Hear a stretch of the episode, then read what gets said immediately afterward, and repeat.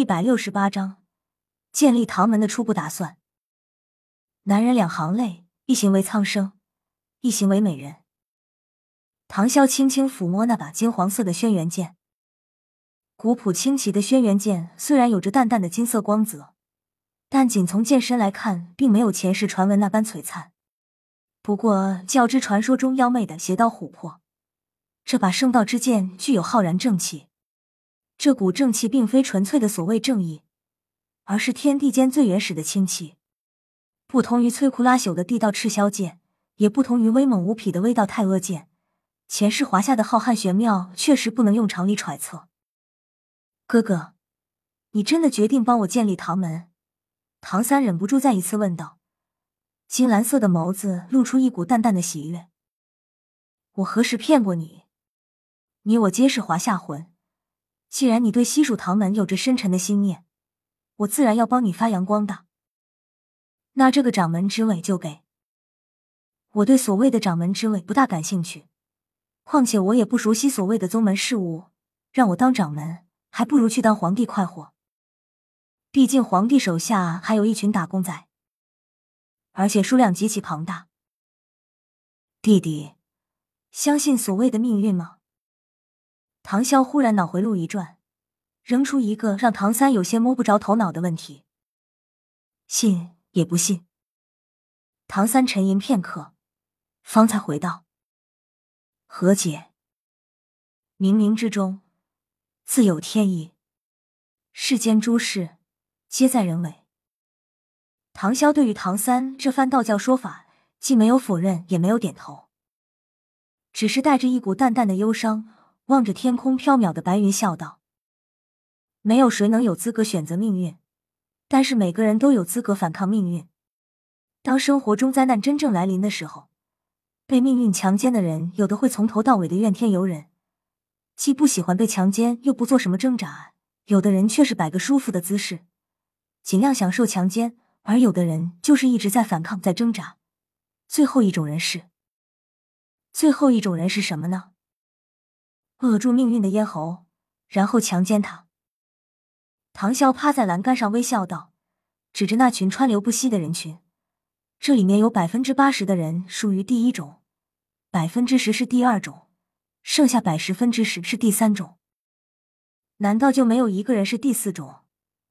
唐三不解道：“有，比如你。”唐潇转身靠在栏杆上，望着这个坚强不屈的弟弟。即使你现在不是，你也要努力成为那样的人。命运就是如此，当关上一扇门的时候，往往为你打开另一扇门。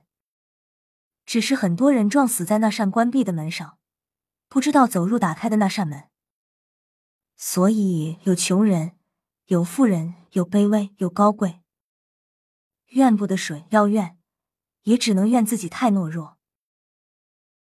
命。这就是所谓的命。妩媚的眸子暗淡无光，在清晰微弱的阳光下，可见看见胡烈那精致的面容满是憔悴，性感的嘴唇也有些失去丰润。已经被关进地牢一个多月的他，在前几天居然出现了头晕、恶心、反胃、呕吐等的现象。她不是不知世事的懵懂无知纯情少女，经过那件事，加上最近的状态反应，她不得不相信。却又有些无法接受，恨，谈不上刻骨铭心的那种，爱，也没有山盟海誓的那种。与其说不是，倒不说他想要麻木自己，可越是这样，他的心就越痛，脑中也就越清晰。如今的他失去了几乎一切，甚至都没有了选择的权利。他还不知教皇会如何处置他。也许会被关进一辈子，也许已经忘了他，又或许了结他。无论如何，他对于比比东都没有任何怨言和不服。尽管他知道比比东对他只有那么一丝怜悯之心，但这就已经足够了。至少不是绝对无情。呵呵，唐潇，也许从你击败我的那一刻开始。命运就已经开始纠缠了。命运还真是个让人无可奈何的婊子。根据密探来报，唐潇和唐三两人目前都已经确定具体位置。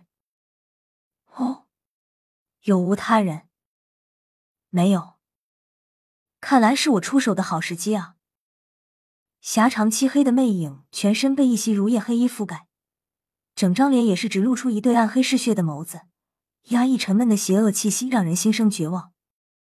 让人感到惊悚恐惧的是，温和暖柔的阳光洒落在他的身上，但是他却没有影子。此人正是武魂殿名不见传、低调至极的封号斗罗绝影。武魂殿的比比东之所以可以铁血掌控武魂殿，除了长老殿以外，几乎无人反对他的声音。很大一部分原因是因为绝影这个连鬼魅也要忌惮三分的家伙。如果说鬼吓鬼吓死鬼，那么对于绝影来说，那是不存在的。影子是光明的诞生物，也就是所谓的对立面黑暗。但是一个连影子都能绝去的暗黑使者。试问，除了死神，谁不怕？有时候无所谓极端，虽然极端璀璨一时，但毕竟有过瞬间，那也足以证明存在即合理。房内，唐潇和唐三正在讨论关于如何收服昊天宗原来四大附属家族。至于荔枝一族，也就是泰坦本对昊天宗忠心耿耿，早就归顺了。剩下还有敏之一族、玉之一族、破之一族，这三族有点难搞。不过问题不大，原著唐三自己单枪匹马都能搞定，如今兄弟俩人联手之下，还不是分分钟的事。嗯，先去荔枝一族吧，让泰坦前辈带路。废话，不然呢？难道你识路？不识。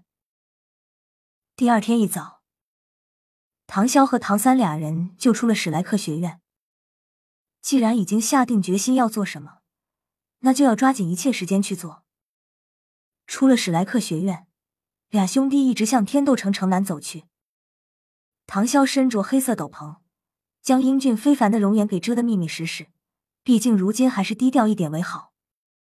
至于唐三，倒是一袭淡蓝色正常精装，他也不怕自己被认出来，毕竟。就算是武魂殿，也没有见过自己新形象。城南，俩人来到一处府邸前，停下脚步。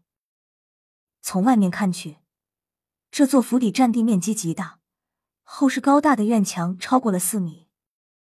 要知道，哪怕是一般的贵族，也不会被允许盖如此高大院墙的。